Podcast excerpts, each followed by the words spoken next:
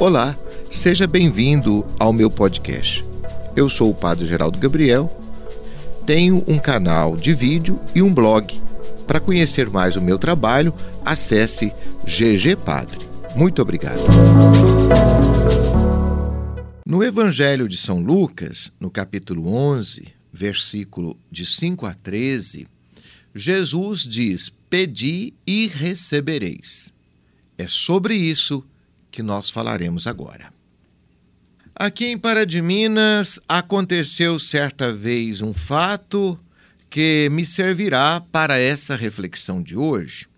Como já faz algum tempo, eu não me lembro dos detalhes e nem citarei nomes dos envolvidos. Ao que parece, o acidente de trânsito aconteceu numa madrugada ou nas primeiras horas da manhã. Eu sei que o pai levantou-se para socorrer o filho, cujo carro dera problema na estrada. E enquanto o pai consertava o carro do filho, foi atingido por outro veículo e perdeu a vida em pleno asfalto.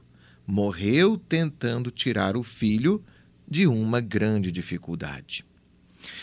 Ainda recentemente, eu soube da morte de um sargento da polícia de Minas Gerais que morreu afogado na Praia Grande, em Arraial do Cabo, no Rio de Janeiro, tentando salvar o próprio filho de nove anos de um afogamento. Enquanto lutava para salvar o filho, ele acabou sendo arrastado pelas ondas e perdeu a vida. Os dois fatos narrados me servirão para falar do amor de Deus.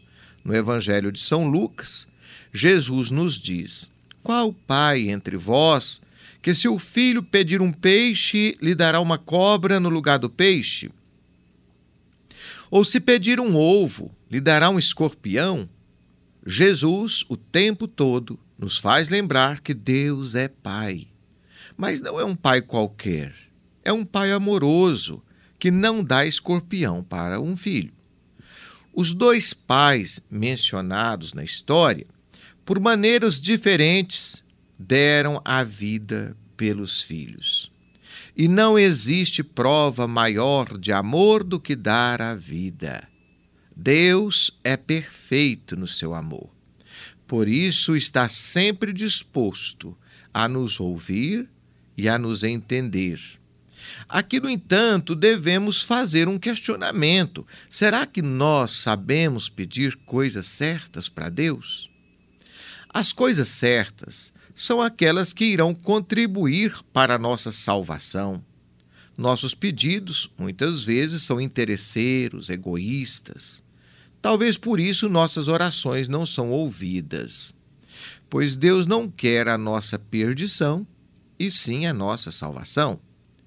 Outras vezes pedimos coisas, coisas que só servirão para aumentar o nosso egoísmo e nossas vaidades.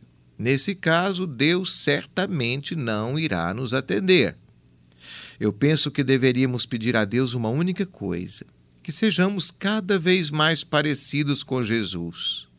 Em outras palavras, devemos pedir o nosso crescimento na santidade. Os dois pais mencionados no começo desta reflexão não estavam longe de Deus. Colocaram a vida dos filhos acima das próprias vidas. Só é capaz de fazer isso quem ama de verdade. E quem ama de verdade, com certeza está perto de Deus. Mas existem casos de amor ainda mais puros. São Maximiliano Kolbe, por exemplo, deu a própria vida em troca da vida de um pai de família num campo de concentração nazista. Dar própria vida em troca da vida de um estranho é verdadeiramente um grande ato de amor. Os grandes santos são capazes disso, mas não devemos vê-los como heróis, e sim como pessoas de Deus. Existem outras formas de dar a vida Grande parte das mães, dos pais, dão as vidas aos poucos no cuidado da família. Agem em silêncio, mas provam o mesmo amor quando se envelhecem numa constante doação aos filhos. Doar a própria vida é a maior lição que podemos tirar da cruz de Cristo. Ele se ofereceu ao Pai totalmente como vítima propiciatória pelos nossos pecados. Com o seu sangue pagou nossas dívidas. Deus nos amou primeiro. Por isso devemos viver no amor. Viver no amor é oferecer a própria vida pelo bem do outro. Pense nisso. Você gostou dessa história? Quer saber mais? Acesse ao nosso blog e ao nosso canal de vídeo. Um grande abraço para você.